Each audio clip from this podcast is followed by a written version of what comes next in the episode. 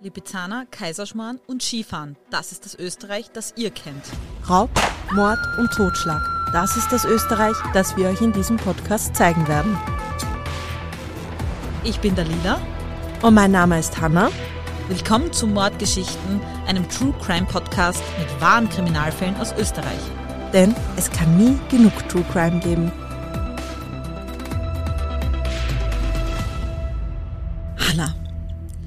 Ich habe dir ja gerade gesagt, dass die, die Leute manchmal sogar sehr auf unseren Pre-Talk freuen. Ja, weil Roasting Hannah einfach abnormal beliebt ist. Ja, was hast du jetzt gesagt?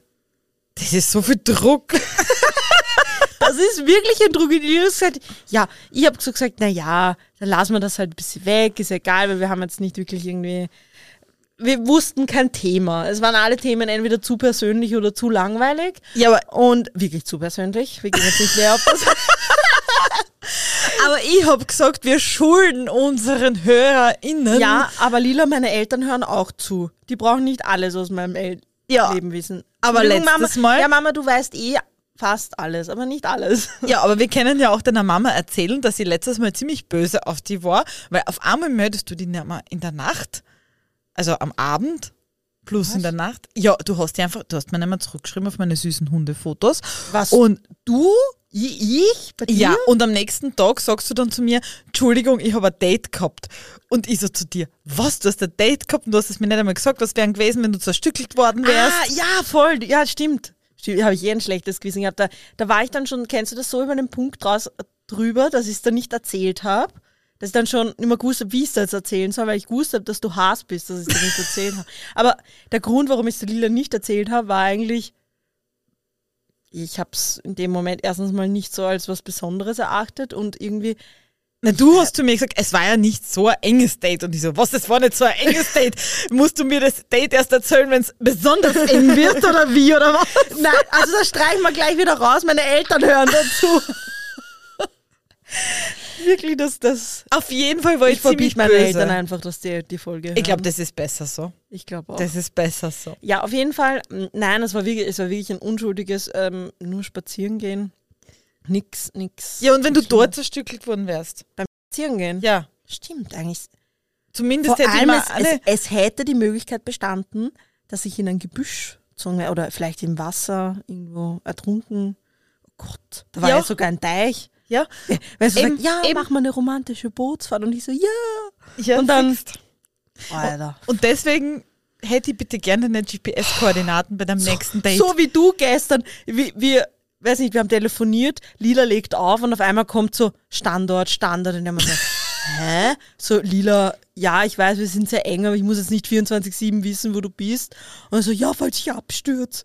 So, ja, ich habe mich verlaufen, okay, aber ich bin ja es hat dann eh passt, ich habe mir am Anfang halt ein bisschen verwirrt. man verlauft sie ab und zu am Berg, aber nie so, dass man einen Rettungseinsatz auslöst, weil das Ja, wäre zu halt- teuer.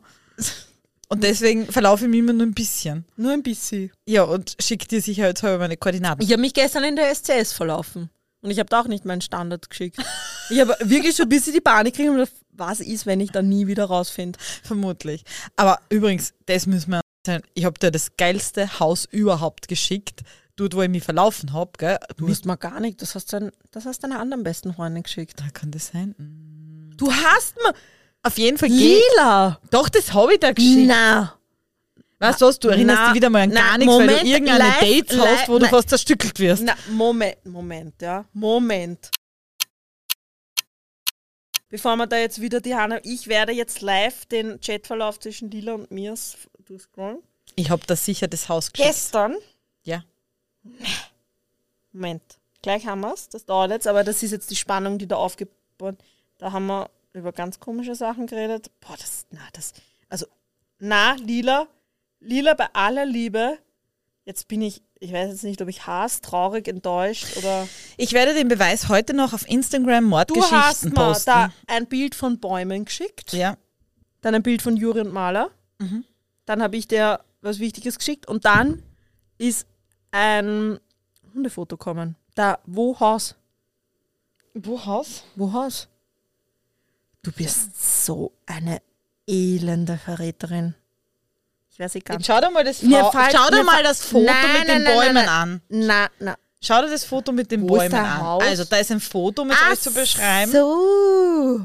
Ja, genau. Ach so, und du wolltest das. Ich habe da. Okay, ich muss jetzt. Okay.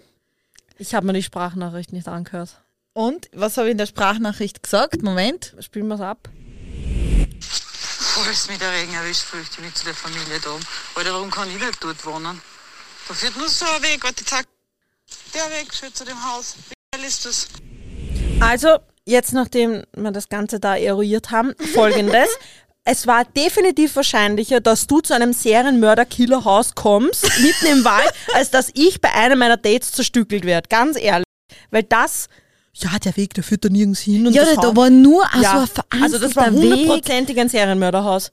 Aber nein, ich bin, ich bin wieder die. Aber ich habe dir meinen Standort geschickt. ja, und ich war eine schlechte Freundin, haben wir nicht einmal die. Siehst, wenn mir die die Polizei dann noch befragen würde, wenn ich abgängig bin und die befragt dann, ja, wo war der letzte Kontakt? War da irgendwas, wollte sie irgendwo hin zu irgendeinem Haus? Würdest du sagen, na, ich, ich habe nie ein Sie haben- WhatsApp. Nein, das hat sicher ihre anderen Freundin geschickt, das Haus. Die volle Falschaussage, meine Leiche wird nie gefunden. Und Ja, aber entschuldige, du schickst mir ein Bild, wo man nur Bäume sieht. Und sagst, schau, ich habe da Haus geschickt. Wo, mein Entschuldige, da muss ich reinzoomen, damit ich dein Haus sehe. Jetzt hast du wieder nicht zugehört, ich hab die Sprachnachricht sogar abgespielt. ja, eh, aber ich habe mir die Sprachnachricht nicht angehört. Ey, warum solltest du überhaupt? Shame on me. Ich bin halt eine schlechte Freundin. Ja, das war so, das war. Bitte, Nein, es gibt achtet auf eure Freunde. Schickt ihnen nicht so Standorte. wie ich, hört die Sprachnachrichten ab für eure Freunde.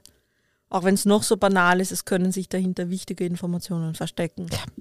Auf jeden Fall war das Haus sehr cool. Es war mitten im Wald, so über Hänsel und Gretel und Ein Knusperhäuschen. ja, und ich würde dort gern wohnen. Ohne Abseits, Menschen. ohne Menschen und Stress.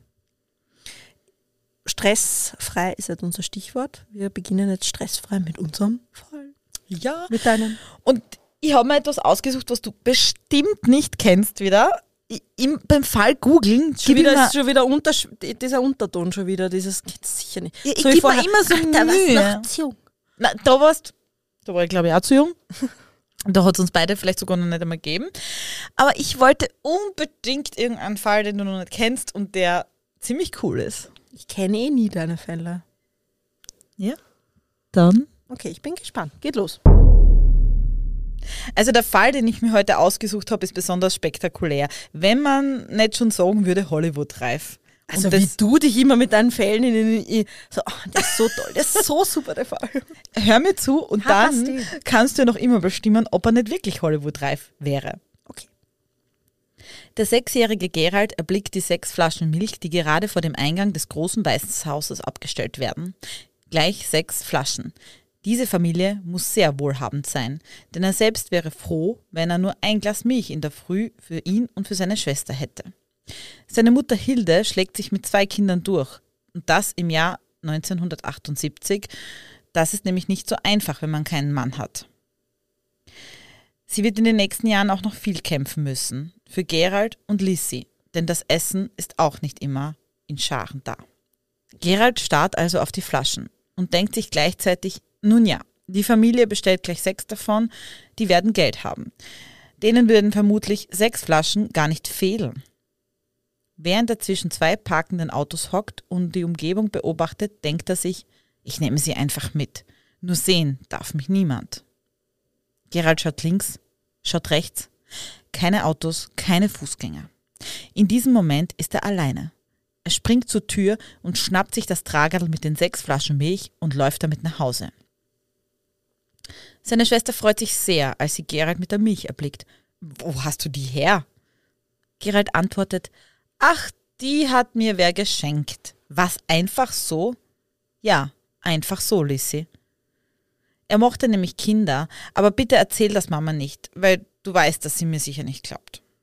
Was vermutlich einige Kinder schon gemacht haben, nämlich Sachen geringen Wertes stehlen, soll aber für Gerald nicht das erste und auch nicht das letzte Mal gewesen sein.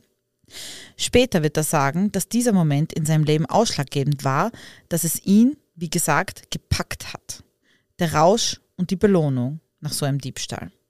Gerald Blanchard wird in Winnipeg, der Hauptstadt der kanadischen Provinz Manitoba, im Jahr 1972 geboren.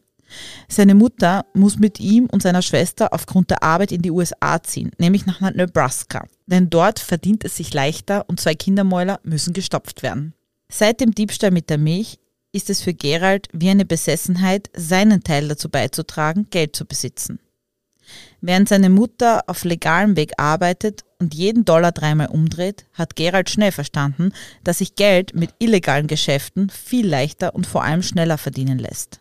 Schon als kleiner Junge fängt er an, nicht nur Milch und Lebensmittel zu stehlen, nein, Gerald entdeckt auch schnell, wenn er Videorekorder aus den Klassenräumen stiehlt und diese später, wenn auch nur günstig verkauft, ihm einiges mehr an Taschengeld überbleibt für die wirklich schönen Dinge im Leben und auch für seine Schwester.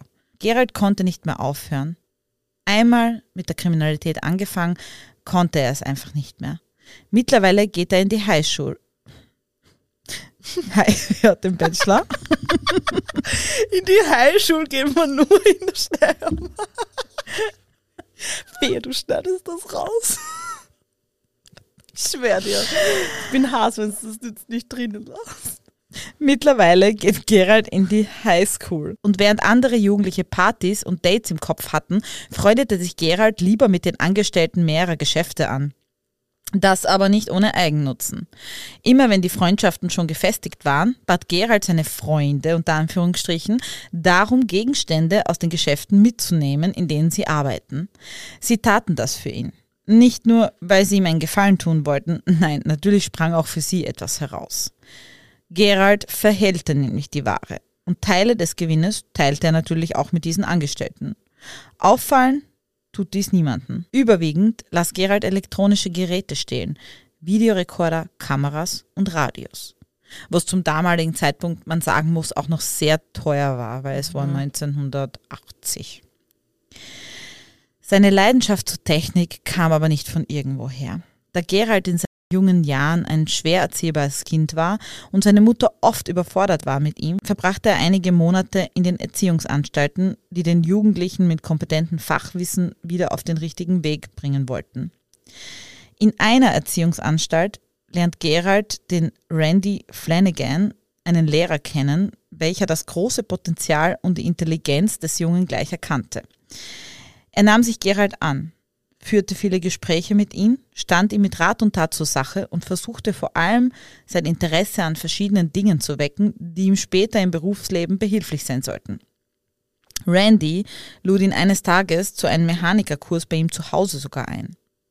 Bei diesem Kurs lernten die Jugendlichen einfache Konstruktionen, Holzarbeiten, Modellbau und Automechanik. Das Schrauben an den Gegenständen und das Verstehen des Innenlebens von Autos, technischen Geräten und Modellbauten faszinierten Gerald. Wie kann aus so viel Kleinkram so ein großes funktionierendes Objekt entstehen und aus diesen Stimmen und laute Musik kommen? sagte Gerald zum Beispiel zu einem Radio. Der kleine Junge hatte viele Fragen und viele Interessen im technischen Bereich. Randy war stolz auf Gerald. Nicht nur, dass er so klug war und auf Anhieb die Mechaniken hinter den Geräten verstand, nein, Randy war auch ein bisschen stolz auf ihn, denn immerhin hat er es geschafft, einen schwer erziehbaren Jungen einen Weg zu zeigen, wie er im Erwachsenenalter einen Beruf findet und finanziell unabhängig wird. Für Gerald war Randy in der Zeit mehr als nur ein Erzieher. Gerald wird später sagen, er war eigentlich eine Vaterfigur. Doch zurück zu der Highschool. Die Liebe an der Mechanik blieb und die Objekte, die Gerald nicht weiterverkaufte, nahm er mit nach Hause, nahm sie auseinander und studierte sie bis ins kleinste Detail. Bald verstand Gerald nicht nur alle am Markt befindlichen Kameras, Radios und mobile Geräte, nein, es war ihm sogar möglich, diese umzubauen und sogar zu manipulieren. Durch die Diebstähle in seinen Schuljahren häufte Gerald mehrere 10.000 US-Dollar an. Und was machte er mit so viel Geld? Natürlich investieren, denn er ist nicht blöd. Mit nur 16 Jahren, das muss man sich mal vorstellen, kauft Gerald ein Haus. Was? Natürlich mit der Hilfe eines Rechtsanwaltes, denn der war notwendig, weil wie kommt ein 16-Jähriger zu so viel Geld? Seiner Mutter erzählte der Junge aber, dass das gar nicht sein Haus sei, sondern das Haus eines Freundes und dieser hätte es geerbt und Gerald dürfte dort teilweise übernachten. Das ist auch in den 80er Jahren möglich. Und in Aber- Kanada, ne? Ja, äh, mittlerweile in den USA, sie sind ja Okay. umgezogen, aber ich glaube auch, dass es leistbarer war Ich bin ja noch gespannt, wie jetzt der Österreich-Bezug dazu kommt. Hm, na, das wirst du sehen. Ich warte schon die ganze Zeit drauf. Gerald wollte seine hart arbeitende Mutter nicht mit seinen kriminellen Handlungen verärgern oder sogar in Sorge versetzen. Denn sie tat so viel für ihn und für seine Schwester, dass sie es nicht verdient hatte, die ganze Wahrheit zu erfahren, denn die würde ihren moralischen Vorstellungen natürlich nicht entsprechen. Dass seine Mutter aber nie nachfragte, woher er so und so viel Geld hatte, finde ich halt schon persönlich seltsam. Aber ich glaube halt wirklich, dass er es zur Gänze verheimlicht hat äh, vieles vom Geld versteckt hat und ja, er wird halt einfach, ich glaube, dass die Häuser damals in den USA nicht so teuer waren wie jetzt. Also das ich, auch und ich glaube, dass die Mutter einfach vielleicht absichtlich verdrängt hat und das glaube ich auch. Einfach nicht nachgefragt hat, aber sich halt ihren Teil gedacht hat, weil sie hat ja auch was davon gehabt. Genau. Doch kurz danach sollte sich alles ändern. Gerald wird bei einem einfachen, und einfacher konnte es tatsächlich nicht sein, Ladendiebstahl erwischt, als er mit angezogenen Kleidungsstücken versucht, das Geschäft zu verlassen. In Ohama, Nebraska, hat man für solche Diebstähle, die auf eine Gewerbsmäßigkeit hindeuten, nur wenig Verständnis. Gerald muss für eine. so als, als Marshmallow, so dickes, weil so 20 ja. Jacken übereinander an. Ich hab's mir auch so vorgestellt in etwa. Wie bei dem Film Muttertag, wo er. Kennst du die Szene? Ja. Ja. Wenn wer den österreichischen Film Muttertag kennt, wo er aus einem, aus einem Drogeriegeschäft rausgeht und der Mantel so urgestülpt aus seinem Bauch und offensichtlich hat er Gegenstände drunter. Wiederschauen! Ich stelle es mir auch so vor. Das ist so cool. So eine geile Szene. Genau so stelle ich mir das jetzt vor. Gerald muss aber wegen dem einige Monate in Haft. Und ja gut, gewerbsmäßiger Diebstahl, ja. das ist schon nicht wenig. Und das bleibt aber von seiner Mutter natürlich nicht unbemerkt. Bei dem Gerichtsprozess gibt seine Mutter und aber auch sein Erzieher Randy an, dass das halt nur eine Dummheit eines Teenagers war, welcher noch nicht mit beiden Beinen im Leben steht. Aber er hat ein Haus, aber er steht noch nicht mit beiden Beinen im Leben. Ja, das war ja nicht offiziell, das haben sie auch nicht ja. ermitteln können okay. damals. Der Randy, also der Erzieher, verbürgt sich sogar für Gerald und das Gericht entscheidet tatsächlich, den Jugendlichen in die Obhut von Randy zu entlassen, also vorzeitig. Doch wenn man glaubt, dass Gerald jetzt vorsichtiger umgehen würde und seine kriminellen Geschäfte stilllegt, irrt man sich gewaltig. Gerald ist mittlerweile daran gewöhnt, immer Geld zu haben. Und er macht keinen Hehl daraus, wenn er dieses auch wieder ausgibt. Er geht verschwenderisch mit Geld um, denn es ist ja auch immer genug davon da. Das eine führt zum anderen denn da Gerald keinen Job hat, der ihm ein Einkommen sichert, bleibt den Jungen nichts anderes übrig, als wieder auf Raubzug zu gehen, um sich seinen Lebensstil weiterhin leisten zu können. 1993 fliegt er jedoch wieder auf. Gerald versucht Autos in Brand zu setzen, um den Versicherungsbeitrag zu kassieren. Gerald ist gerade dabei, Benzin über den roten Ford zu gießen. Vorsichtshalber hat er ihn auf einen sehr schwer einsichtigen Parkplatz gestellt, wo man von der Straße aus nicht direkt erkennen kann, dass das Fahrzeug dort geparkt ist. Gerald schüttet den Benzinkanister, um noch die letzten Tropfen herauszubekommen, als hinter ihm die Blaulicht-Sirenen ertönen. Gerald schreckt auf. Denn die Sirenen sind so laut, dass ihm sogar verschreckt der Kanister aus der Hand fliegt und gegen die Tür des Ford knallt. Erklärungen spart sich der Junge zu diesem Zeitpunkt, denn für die PolizistInnen ist ein eindeutiges Bild vorhanden. Sie nehmen ihn wieder fest. Die Fahrt auf das Polizeirevier war kurz, denn die örtliche Polizei befindet sich nur zwei Blocks weiter von dem Parkplatz, auf dem Gerald den Ford in Brand stecken wollte. Mutig. Im Polizeirevier angekommen, wird er in ein Verhörraum gebracht. Ein Polizist verhört ihn mehrere Stunden und Gerald schweigt nicht. Er erzählt von seiner eigenen Lage und viele, viele Side-Stories, denn redselig ist der junge Mann ja. Aber immer, wenn es um das Thema Brandstiftung geht, lenkt er wieder um oder spricht auf einmal gar nichts mehr. Tick-Tack, Tick-Tack. Immer wieder verlassen die PolizistInnen den Verhörraum und lassen Gerald mit seinen Gedanken alleine. Was eigentlich dazu dienen sollte, ihm Bedenkzeit für sein Geständnis zu geben, nutzt Gerald aber ganz anders. Er inspiziert den Verhörraum genau und entdeckt eine Tür zu einem kleinen Nebenraum. Und siehe da, sie ist nicht versperrt. Der hat eine Maßen. Aus dem Nebenraum gibt es aber keine Fluchtmöglichkeit. Viel eher ist der Raum eine Art Abstellkammer, musst du das so vorstellen. Doch was es hat, eine lose Zimmerdecke. Gerard schiebt die Deckplatten, also so eine Art Holzplatten, zur Seite mhm. und klettert so unauffällig wie möglich in die Decke des Abstellraumes. Oben angekommen, schiebt er die Platten wieder zu und verbleibt dort. Schnell sieht er nach links und rechts, denn Aus den Filmen weiß er ja, dass es oft Luftschächte gibt, durch welche man von Raum zu Raum gelangen kann. Doch seine Freude hält sich in Grenzen, als er sieht, dass es aus diesem Raum kein Entkommen gibt. Zu schön, um wahr zu sein.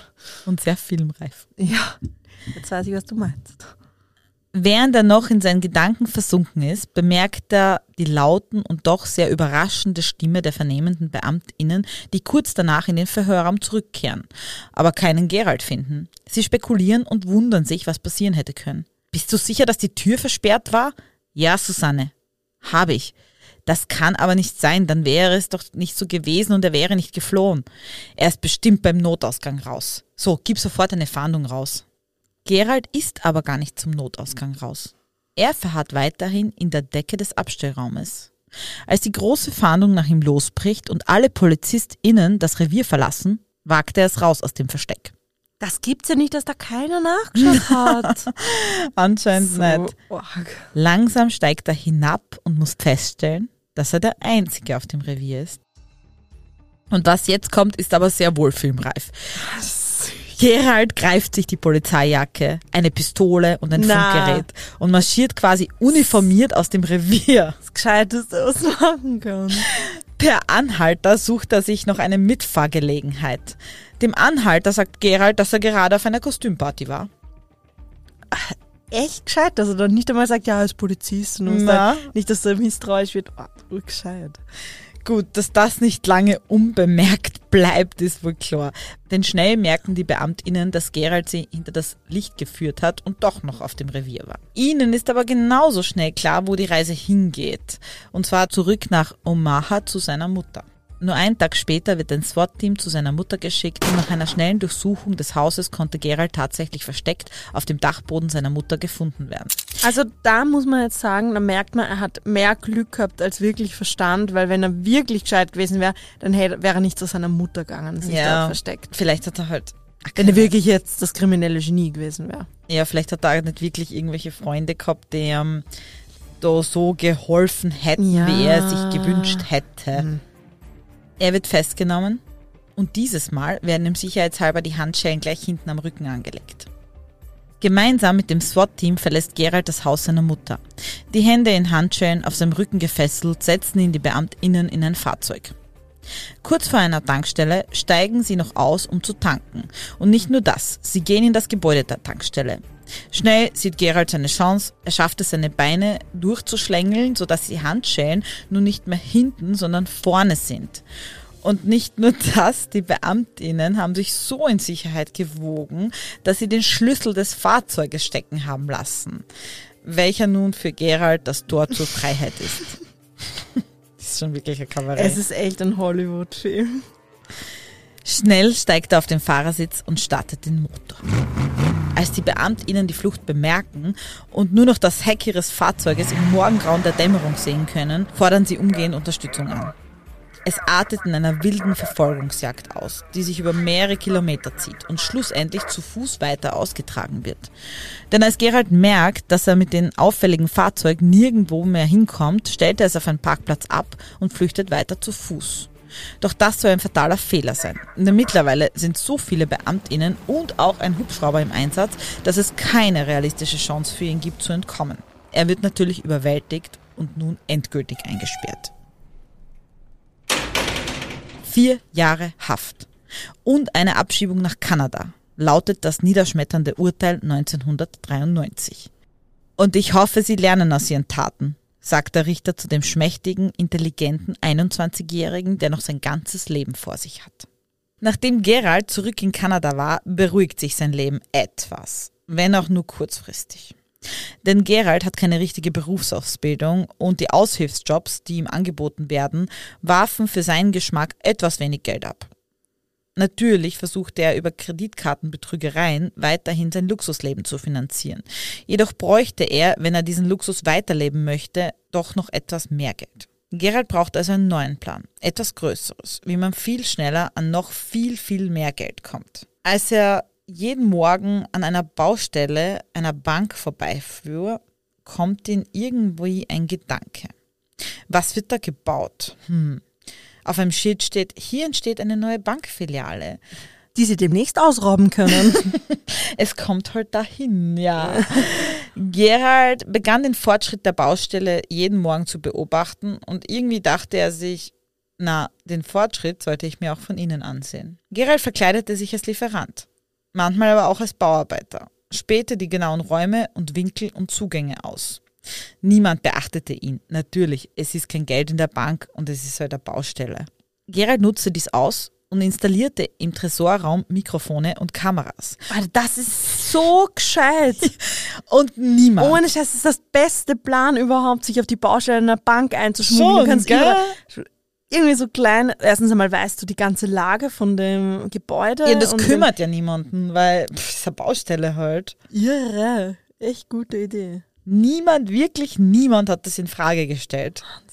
Ganz im Gegenteil, es wirkte ja sogar normal, weil Gerald hat sie als Mitarbeiter einer Sicherheitsfirma verkleidet und hat natürlich zu Recht Kameras installiert.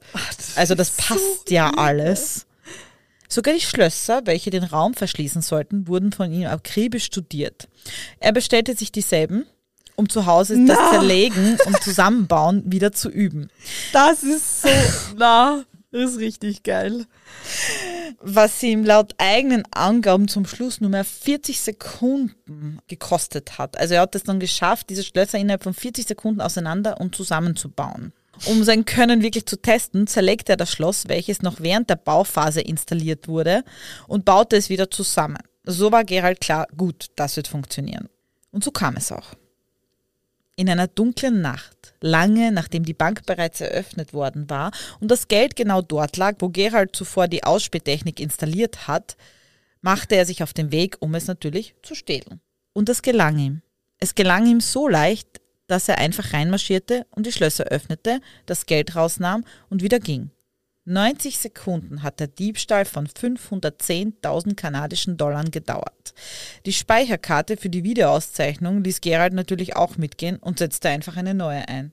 Damit waren die Eineinhalb Minuten, um eine Bank auszurauben. Erfolgreich. Also, ja, und die Videoaufnahmen waren leer, weil er hat eine neue Naja, Speicherkarte ja. reintan.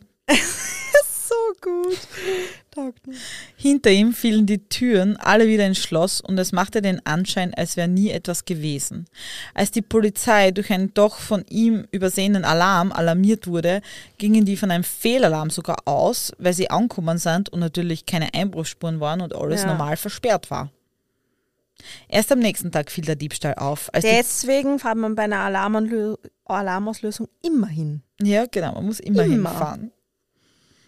Erst am nächsten Tag fiel der Diebstahl auf. Als die Polizei nochmal anrückte, konnte Gerald sogar live mitschauen, wie sie den Tresorraum inspizierten und wie weit die Ermittlungsstand war. Also er ist dann zu Hause auf seinem PC gesessen. Und denen zugeschaut bei der hat- Tatortarbeit. Genau, hat live zugeschaut, weil die Kameras waren ja seine. Ja. Doch damit nicht genug. Gerald rief die Polizei an und gab sich als anonymer Informant aus, welcher beim Diebstahl beteiligt gewesen sein soll, aber um sein Geld betrogen wurde. Er erzählte den ErmittlerInnen, dass sein Komplize von der Sicherheitsfirma und der Geldtransportfirma ist und gemeinsam mit dem Geld in die USA geflohen ist. Die Polizei glaubte ihm, da er über so viel Insiderinformation verfügte, So dass die Polizei sich gedacht hat, na, der kann ja nur Mitbeteiligter Ja. gewesen sein. Ja. Logisch. Wie bei diesem Einbruchsdiebstahl gelang es Gerald bei vielen, vielen weiteren Banken einzubrechen. Genau auf diese selbe Art Genau. und Weise. Immer die- Na, die- er hat immer geschaut, wo Baustellen von. Genau, das ist die so- Spättechnik immer installiert, Ja. sie verkleidet und quasi die eigenen Kameras dann genutzt. Echt cool. Also, nein, ist nicht cool, aber es ist cool. Es ist sehr actionreich. Ja. Also es ist wirklich, man könnte einen Film drehen. Doch jetzt fragst du dich natürlich, jetzt erzähle ich dir da schon eine halbe Stunde. Ich warte schon drauf, ja. Und was hat das Ganze mit Österreich zu tun? Naja, das ist auch sehr spektakulär, denn es geht weiter. Gerald verliebte sich nach seiner Haftentlassung in Irene, eine junge, schöne Kanadierin, die es dem smarten 24-Jährigen total angetan hat. Lange dauert es nicht, bis sie heiraten, und was sich Irene wirklich, wirklich lange wünschte, ist eine Hochzeitsreise nach Europa. Quasi eine Europa-Rundreise. Und da darf natürlich ein Zwischenstopp in der lebenswertesten Stadt Europas nicht fehlen, Wien.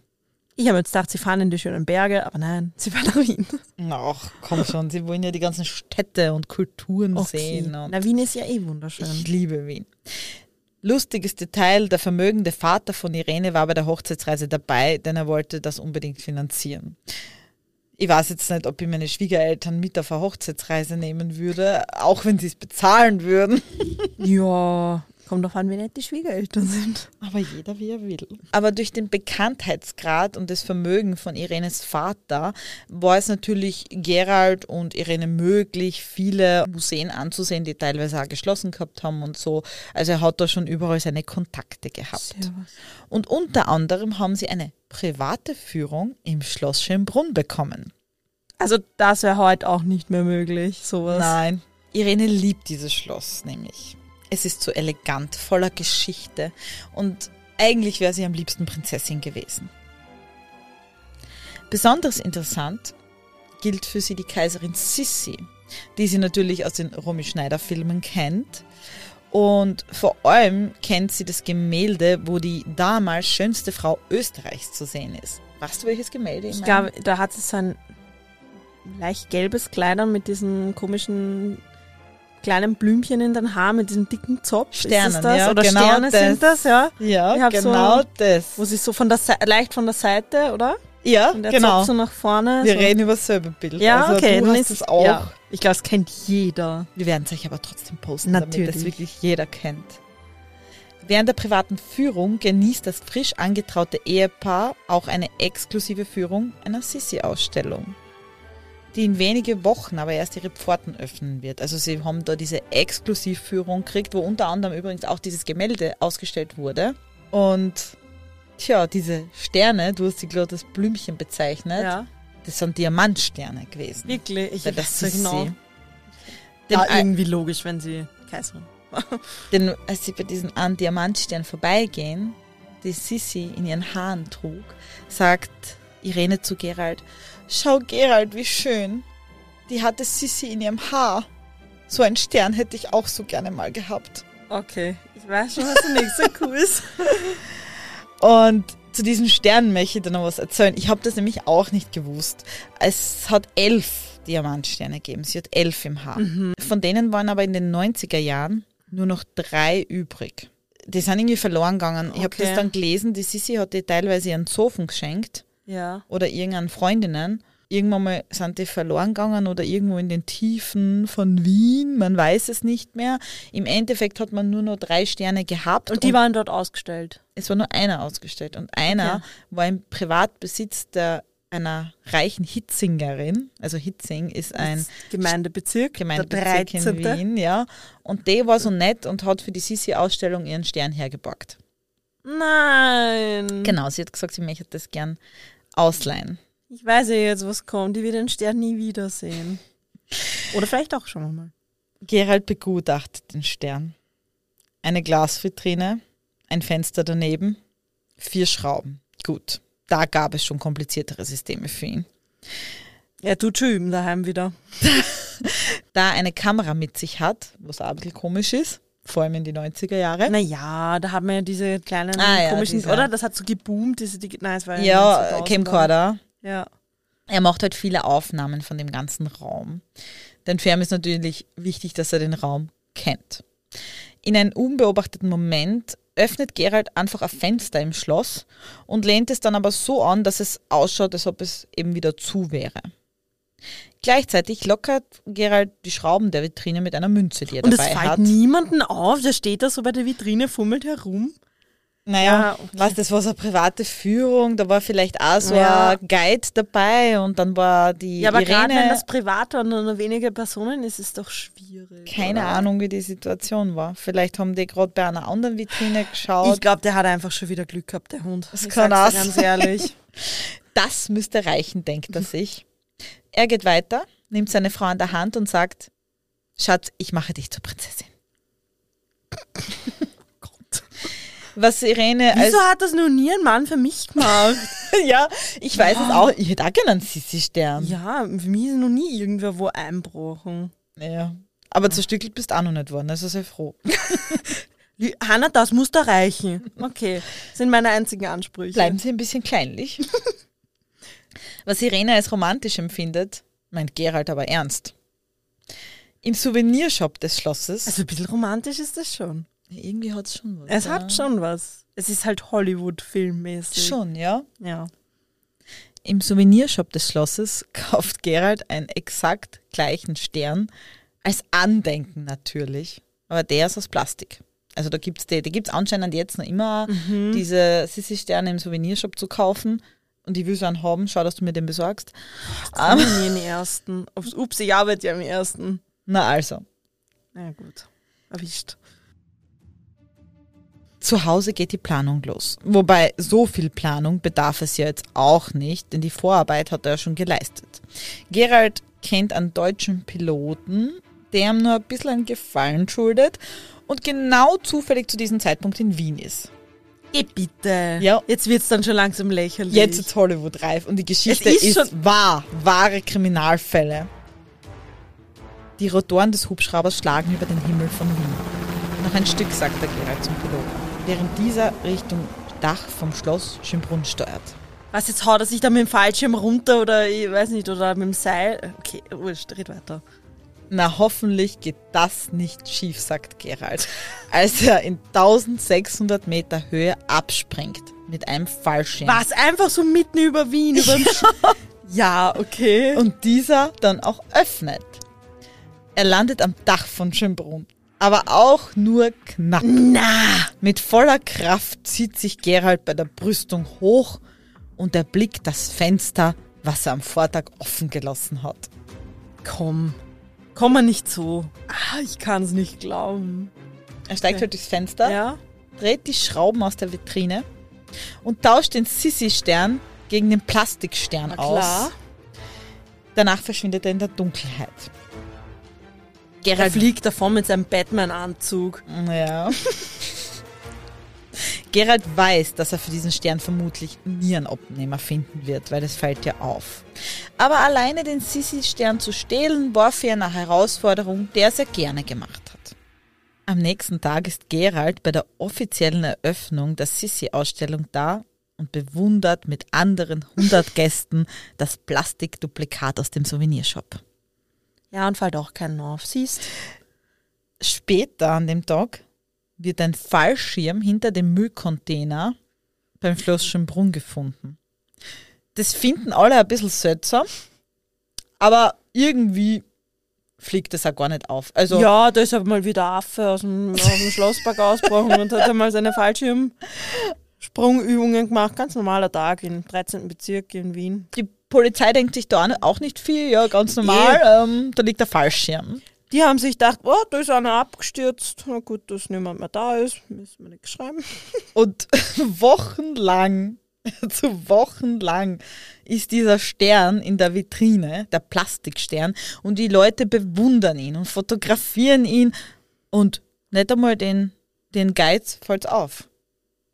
Es ist, es ist, es ist, ich weiß nicht, lächerlich. Es ist einfach, Erst als der Museumsdirektor die Stücke noch einmal betrachtet, also genauer, da geht einmal der Museumsdirektor durch, verfällt er in Panik. Denn ihm fällt sehr wohl auf, dass der Sissi-Stern nur aus Plastik ist. Und dass hier jetzt der Materialwert von ca. 10.000 Dollar fehlt, ist vielleicht noch vertretbar, aber der ideelle Wert ist natürlich nicht messbar beim Sissi-Stern. Doch den Aufruhr bekommt Gerald erst später aus der Zeitung mit, denn er befindet sich schon am Flughafen Schwächert und steigt gerade mit seiner Frau und seinem Schwiegervater in den Flieger. In Gepäck der Sissi-Stern, den er in einer Sauerstoffflasche seiner Tauchausrüstung gepackt hat. hat es damals schon Sicherheitskontrollen gegeben am Flughafen? Wahrscheinlich schon, aber, Aber ich nicht so weiß nicht, wie gut die Technik damals war. Was Gerald aber nicht weiß, die kanadische Polizei ist ihm schon dicht auf den Fersen. Denn er hat doch einen sehr leichtfertigen Fehler begangen. Die Einbruchsdiebstähle in den Banken blieben ja natürlich nicht unbemerkt. Und als die Polizei die Ermittlungen aufnimmt, meldet sich ein Zeuge, welcher ein Fahrzeug bei dem Einbruch beobachtet hat. Da das Fahrzeug typisches Einbruchswerkzeug auf der Rückbank hatte, kam es dem Zeugen dann doch sehr suspekt vor und er schrieb sich das Kennzeichen auf. Ah, das ist sehr aufmerksam. Sehr lustig war, dass der Zeuge das Fahrzeug deswegen bemerkt hat, weil er hat die Parksituation vor der Bank immer so genervt. Das ist, das, das, ist ja der, das ist ein klassischer Wiener. ja, Also na, das war in Kanada. Wien- Das war in Ich weiß, Kanada. aber das ist eigentlich eine klassische Wiener Aktion. er war eben da der volle Park-Sheriff und hat sich halt immer die Kennzeichen aufgeschrieben. Die Dinge, die die Wiener am meisten beschäftigt, sind falsch parkende Autos. Verparkte Einfahrten. Das stimmt tatsächlich. Super Dagner. Der blaue Dodge Caravan gehört einer Autovermietungsfirma, welche genau an diesem Tag das Fahrzeug an Gerald verlieh. Doch da nur ein Fahrzeug auf dem Parkplatz nicht genug Beweis für einen Einbruchsdiebstahl war, war dies ein Indiz für die ErmittlerInnen und einfach zu wenig. Und der ganze Fall ist dann halt trotzdem erkaltet. Die Viele. sind ihm nicht weiter nach. na, es war halt nur das Fahrzeug und das Einbruchswerkzeug. Ja, es ist schwierig bei einer Indie. also, er kann auch sagen, ich war, weiß nicht, Handwerker oder so. Ja, also, oder ich habe halt Werkzeug. Äh, also der, der direkte, Zus- es waren ja an diesen Banken ja keine Einbruchsspuren, als ob irgendwer irgendwas aufgebogen Mm. ja, oder und, und aufgerissen. DNA-Spuren und sowas hat es damals noch nichts. nicht gegeben. Ne? Es sollten also viele, viele Jahre vergehen. Und erst 2006, sehr wohl 2006, das ist jetzt wirklich schon einige Zeit her, über 16 Jahre, 13 Jahre, beschloss ein junger Ermittler, Mitch McCormick, die Einbruchsserie noch einmal aufzurollen. Schnell musste McCormick feststellen, dass es sich bei den Bankeneinbruchserien nicht nur um Banken handelt, sondern dass das Netzwerk um Blanchard viel größer war. Hehlerei, Diebstähle, Einbrüche, Kreditkartenbetrüge, Wechselbetrüge, über 32 Identitäten von Gerald Blanchard und im Zusammenhang mit dem Edelweiß-Stern-Diebstahl, also den Sissi-Stern, konnte er ihn auch bringen, wenn auch nur mit Indizien. Der über 275 Seiten umfassende Ermittlungsakt reichte der Polizei, um eine Telefonüberwachung für Gerald anzuordnen. Normalerweise dauern die Telefonüberwachungen lange und es muss jedes Gespräch genauestens mitgehört werden und es dauert halt sehr lang, bis sich ein Täter verredet. Aber Gerald war sehr, sehr redselig. Nach nur zwei Wochen telefonierte er mit einem Komplizen über geplante Einbrüche, Umtauschbetrüge und Kreditkartenbetrüge. Als sie erfuhren, dass am 4. Dezember 2006 unzählige Blankokreditkarten am Flughafen für Gerald eintreffen werden und er sie persönlich abholen würde, reichte es ihnen als weiterer Beweis. Unmittelbar nach der Landung wurden die Komplizen festgenommen.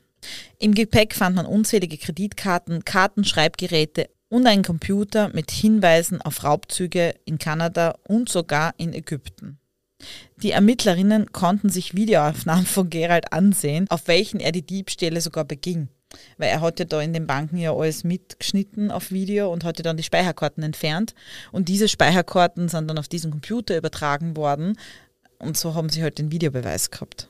Also wirklich, wenn der damals schon Instagram gehabt hätte, das wäre wahrscheinlich derjenige gewesen, der all seine Daten mitgefilmt hätte und den hätten es trotzdem nicht erwischt. so viel Glück wie der Hund hat. Also sie haben richtig in dem Fall ein gutes Beweismittel Ja. gehabt.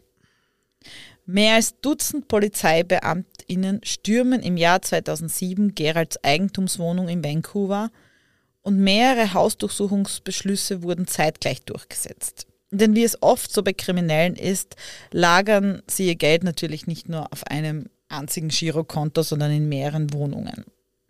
In Geralds Wohnungen stellt die Polizei insgesamt zehn Paletten mit Material sicher. 60.000 Dokumente.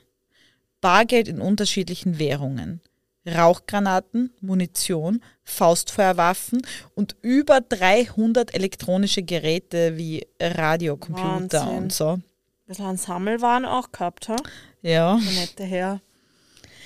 In der Wohnung stießen die Ermittlerinnen zusätzlich auf einen versteckten Raum, in dem sie Diebstahlsausrüstungsset und eine aufschlüssige Dokumentation aller seiner Tarnidentitäten fanden.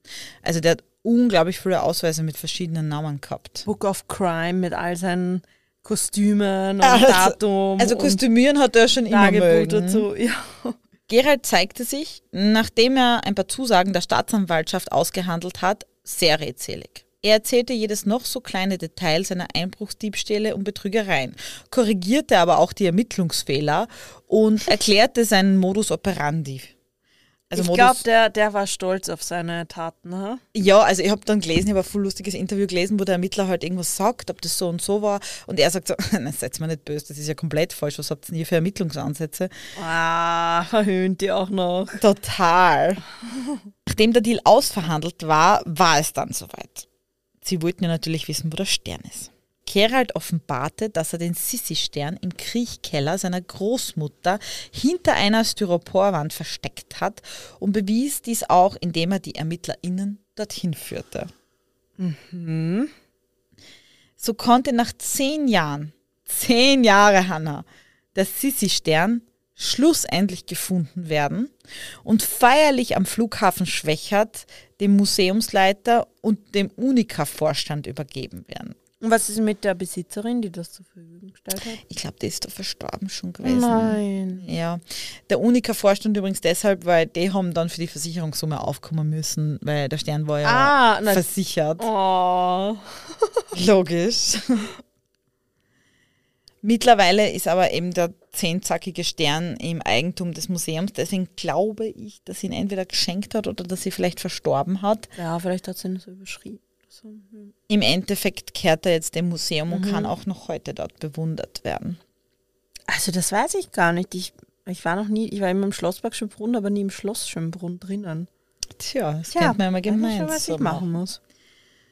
Mit dem Diebstahl vor einem Jahrzehnt hat das Juwel nicht nur eine uralte Geschichte, sondern vermutlich auch eine der längsten Reisen zurückgelegt. Und Blanchard? Aufgrund seiner Kooperation und seiner Redseligkeit wurde er zu nur acht Jahren Haft Na. verurteilt. Na, Aber es kommt noch besser, er kam nach sechs Jahren dann frei. na, kann es sein, dass das so ein charismatischer Typ war Ja, und auch, so alle um den auch. Finger gewickelt hat? Auch. Ach Gott. Über seinen Lebenslauf ranken sich einige Mythen und Geschichten. Er gilt als Meisterdieb und als Genie. Ein damaliger Ermittler meinte zu den Bankdirektoren, also ich würde Blanchard als Sicherheitsfirma anstellen und nicht millionenschwere Firmen, deren Systeme anscheinend nicht einmal 90 Sekunden halten. Das ist, ist eh so. Die andere Ermittlerinnen haben halt gemeint, die Geschichte ist so abenteuerlich, dass man sie eigentlich schon fast nicht glauben kann. Doch wenn man an den Fallschirm am Boden neben dem Müllcontainer in Schönbrunn denkt, weiß man, diese Geschichte ist wahr und auch kein Hollywood-Blockbuster. Heute lebt der 47-jährige Gerald Blanchard ein unauffälliges Leben. Er hat zwar keine Ausbildung, aber sind wir uns ehrlich, mit dem Wissen über Technik wird er die wohl auch nicht wirklich mehr brauchen. Er arbeitet als Drohnenpilot, erstellt Übersichtsvideos von Orten, Arealen und Top als Gebäuden. ehemaliger Dieb, der Sicherheitskameras gehackt Ja, hat. eh so in die Richtung. Er arbeitet an Filmsets, habe ich gesehen. Also ja, so also Jetzt, wi jetzt wissen wir es nicht, dass die Geschichte, die uns an Hollywood-Filme erinnert, sondern es ist genau umgekehrt. Die Hollywood-Filme sind an der Geschichte angelehnt. Ja, schon. Also es ist, ich habe ihn dann halt mit so großen Kameras gesehen, Hollywood-Kameras Ja. und so. Und privat ist er halt noch verheiratet.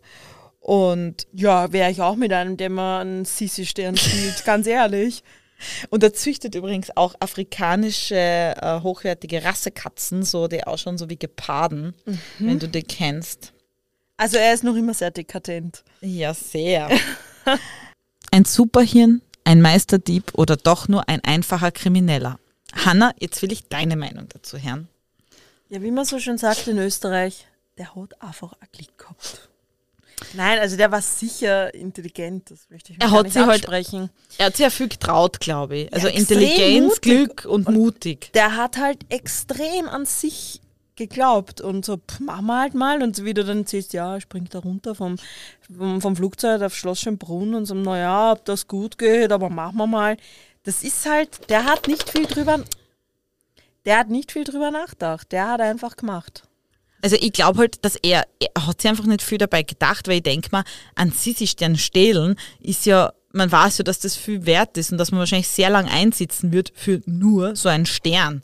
Aber es war ihm egal. Und ich habe auch ein bisschen das Gefühl gehabt, dass ihm gar nicht mehr nur um diese, um den Wert oder ums Geld oder um diese schönen Sachen gegangen ist, sondern um diesen Kick. Raubzug an sich, dass er das schafft, dieses Planen, dieses, dass ich denke, wow, das habe ich so ausklügelt gemacht.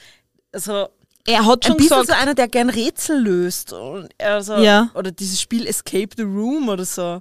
ja, wenn es man das halt damals gegeben hätte. Ja, ich, vielleicht wäre er nicht kriminell geworden. Dass Also er hat- schon viel um das gegangen ist. Er hat schon gesagt, dass es ein Kick war und dass der, vor Ja. allem, dass der Sissi Stern Ja. für ihn eine persönliche Herausforderung war. Ja. Also weniger so im geldtechnisch Und so, ich nicht. mach's möglichst spektakulär, so dass es mal ja verfilmt werden kann. Also das mit dem, und er hat halt auch erzählt, dass er sich gar nicht so sicher war, als er mit diesem Fallschirm abgesprungen ist, ob er das überhaupt überlebt.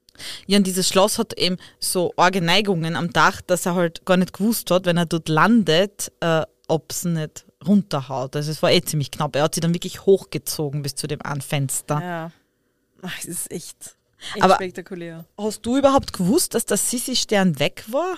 Nein, ich habe davon noch nie gehört. Ich auch zuerst nicht. Gar Und nicht. Ich, ich habe auch nicht so drüber nachgedacht, dass das Diamanten im Haar sind oder dass die mal ausgestellt worden sind und keine Ja, Ahnung. du hast Blumen gesagt. Ja, für mich waren das, nein, für mich waren es schon Sterne, aber ich habe mir gar nicht gewusst, dass es noch welchen gibt. Ich glaube, der ist verloren ja, gegangen. keine Ahnung, ich habe das jetzt nicht so als so wichtig erachtet, diesen Haarschmuck. Er ist halt irgendwie in dem Bild, dieses Bild als Ganzes, da fallen sie halt schon sehr auf. Mit Total. den dicken Haaren und so, ja. Ich hätte echt gern so einen aus einem Souvenirshop. Ja, ich, ich besorge da mal einen. Vielleicht können wir Oder wir gemeinsam fahren auf die... gemeinsam. Dann ja. schauen wir uns den Sissi-Stern an, den Originalen, und dann holen wir dann aus dem Souvenirshop. Und dann brechen wir ein und tauschen es aus. Ah ja, und dann habe ich noch gelesen, dass das gar nicht so leicht war, weil der Stern so eine Gewichtskontrolle gehabt hat. Also, wenn man ihn runternimmt. Sie- Da waren keine Kameras, er hat einfach das Fenster aufmachen und die Vitrine anschrauben, aber Gewichtskontrolle hat er gehabt. Ja, das war anscheinend, ich weiß nicht, ob es jetzt nur Sicherheitsmethode ist, aber damals Mhm. war es eine. Und er hat aber diesen Plastikstern so beschwert, damit das Gewicht in etwa passt. Das hat er geschätzt. Er hat sich das durchgerechnet, was Diamanten so schwer sind, wie groß die Ja, sind ja. und in etwa. Gott, so und, ja, und anscheinend hat die Gewichtskontrolle nicht angeschlagen, ja. Und es hat so lange. Also Glück und Intelligenz spielen da gleichermaßen mit rein, aber es ist echt, ich, ich kenne den Fall nicht. eigentlich ein super Wahnsinn. spannend. Ja. Du hast nicht zu hoch gepokert mit deinen Anteasern. Ja, und damit kommen wir zu meinen Wissenscheck-Rubrik. Strafrechtsstunde. Strafrechtsstunde. Und zwar, es geht heute um den Einbruchsdiebstahl. Der Einbruchsdiebstahl. Also wieder mal plump der Gesetztext 129 Strafgesetzbuch.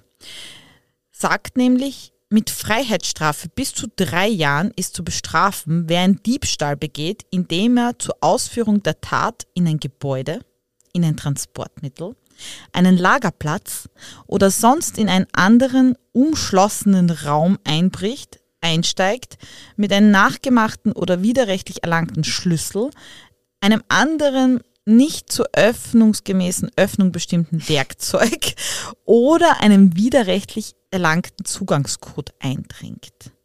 Ein Behältnis aufbricht, eben mit den Mitteln, oder eine Sperrvorrichtung aufbricht oder auch eine Zugangssperre außer Kraft setzt. Also das heißt, auch wenn ich einen Code deaktiviere mit einem Laptop irgendwie ferngesteuert, ist das auch ein Einbruch. Ja, auch wenn ich den, den Code ähm, sozusagen weiß, weil ich man irgendwie verschafft habe und sich dadurch Genau. dann der Tresor öffnet oder so. Also alles, was umschlossen, verschlossen, versperrt, umzäunt, umrandet, Achtung, umzäunt gilt umzäunt nicht. gilt nicht. Aber nur, wenn, der, wenn du den Zaun ähm, so über, wenn du drüber steigen kannst. Genau, also- wenn es ein Zaun ist, der höher ist und wirklich nicht so leicht zu überwinden ist, gilt es schon wieder. Okay, das, das Was ich weiß. ist dann immer natürlich die Einzelfrage, aber Ja. Mhm. ich, ich habe das auch so gelernt damals, dass wenn so ein 1,20 Meter Zaun, die kleinen, die man halt so kennt, und du einfach einer drüber Das steigt, gilt nicht, aber ist so das kein 5 Einbruch. Meter Zäune oder so schon. Genau, ja. Ja. Und es gilt natürlich auch, wenn es ein 5 Meter Zaun ist und, und ich mache sperr dann auf irgendwie mit irgendwas oder Ja, einem das widerrechtlich irgendwie halt Schlüssel. oder so, oder ja. dann ist es auch ein Einbruch. Also im Endeffekt kann sich das so merken, jeder Diebstahl, der eben in irgendein umschlossenes, verschlossenes Gebäude, welches dann eben geöffnet Muss wird. sozusagen irgendein Hindernis überwinden. Genau. Das kann ich sowohl machen, indem ich das zerstöre, dieses Hindernis, oder auch mir irgendwelche Mittel suche, um das aufzubekommen. Es muss nicht immer Genau. kaputt gehen dabei. es muss auch nicht eben, ich sag gerade Ja. dieser widerrechtlich erlangte Zugangscode zum Beispiel, ah, widerrechtlich ist so ein schönes Wort. ja, so auf die Art, einer gibt immer einen Code ein, wenn er zum Beispiel in den Banktresor reingeht und ich beobachte die Person, tagelang, damit ich mal Ja. weiß, wie der Code ist und gelinge mit diesem Code rein und stehle dort das Geld aus dem Ja. Tresor, dann ist das natürlich auch ein Einbruchsdiebstahl. Ah, Ist schon spannend. Sehr. Ich werde euch dazu natürlich wieder etwas zeichnen. Bitte diesmal wirklich mit Strichmandal. Was sagst du denn eigentlich zu der ähm, super Briefbombenattentäter Na, top. Ich habe es eh Rechtscheck-Erklärung? drunter geschrieben. Ich habe das sogar Ich hab's Herz noch gar nicht gelesen, das Kommentar. Muss ich jetzt gleich lesen. Also es war gelobt. wirklich anstrengend, diese Strichmanschkala jedes Mal zu malen. Ich weiß, du machst dir da immer sehr viel Mühe. Applaus an Lila. Dankeschön, Dankeschön, Dankeschön. Und das wollte ich dir übrigens jetzt auch mal fragen. Was ist denn eigentlich dein Lieblingsfall von unseren ganzen Fällen? Puh, Also von deinen jetzt. von meinen, Ja, was hast du, was hat dir am besten gefallen, was du gemacht hast? mm, boah, also jetzt rein um vom Inhalt und von der Spannung her. Von allem her einfach. Welcher hat die so am meisten geflasht oder welchen hast du von deinem am liebsten gemacht? Ich kann es echt nicht sagen. Witzig. Ich finde, ich weiß- kann ich nicht sagen, deiner? Ich bin auch so unschlüssig noch ein bisschen. Also mein Lieblingsfall von dir ist äh, der heute und ähm, der ganz, ganz tragische Fall mit den, mit den Alternativmediziner und dem Olivia. Ja. ja, Olivia, genau. der ist auch cool, weil er halt sehr traurig Ja, war. der ist sehr, sehr traurig, aber halt gutes Thema einfach, ja. Und der heute ist einfach. Ich habe heute einen Lieblingsfall gemacht. Das ja, ist ja der super. ist echt cool. Ich schwank voll zwischen Tibor Foko bei meinen Fällen und Lassing. Also das haben wir sehr nahe gegangen. Tibor Foko war auch cool, ja. Und Lassing, Ist mir einfach nahe gegangen, weil das Ja, einfach so ein genau, riesiges Pech ja. war. ja, das war einfach so Pech. Ich finde Jennifer Scharinger, der Ja, Fall, ja recht sehr spannend. tragisch. Jetzt bin ich wieder so selbstkritisch. Ich finde deine Fälle besser. Ach, Blödsinn. Komplett. Aber vielleicht könnt ihr uns sagen, welchen Fall ihr von uns am besten findet. Ja, welche euch am besten gefallen und hat. warum vor allem, Ja. weil wir mögen Feedback voll gerne. Weil dann können wir uns bei den nächsten Fällen auch so ein bisschen dran orientieren. Und natürlich könnt ihr uns auch immer Fälle zuschicken. Wir sagen es wieder, Fallvorschläge sind bei uns immer herzlich ja, und willkommen. zwar auf Instagram unter Mordgeschichten Österreich. Alles zusammengeschrieben und Österreich mit, Mit OE OE.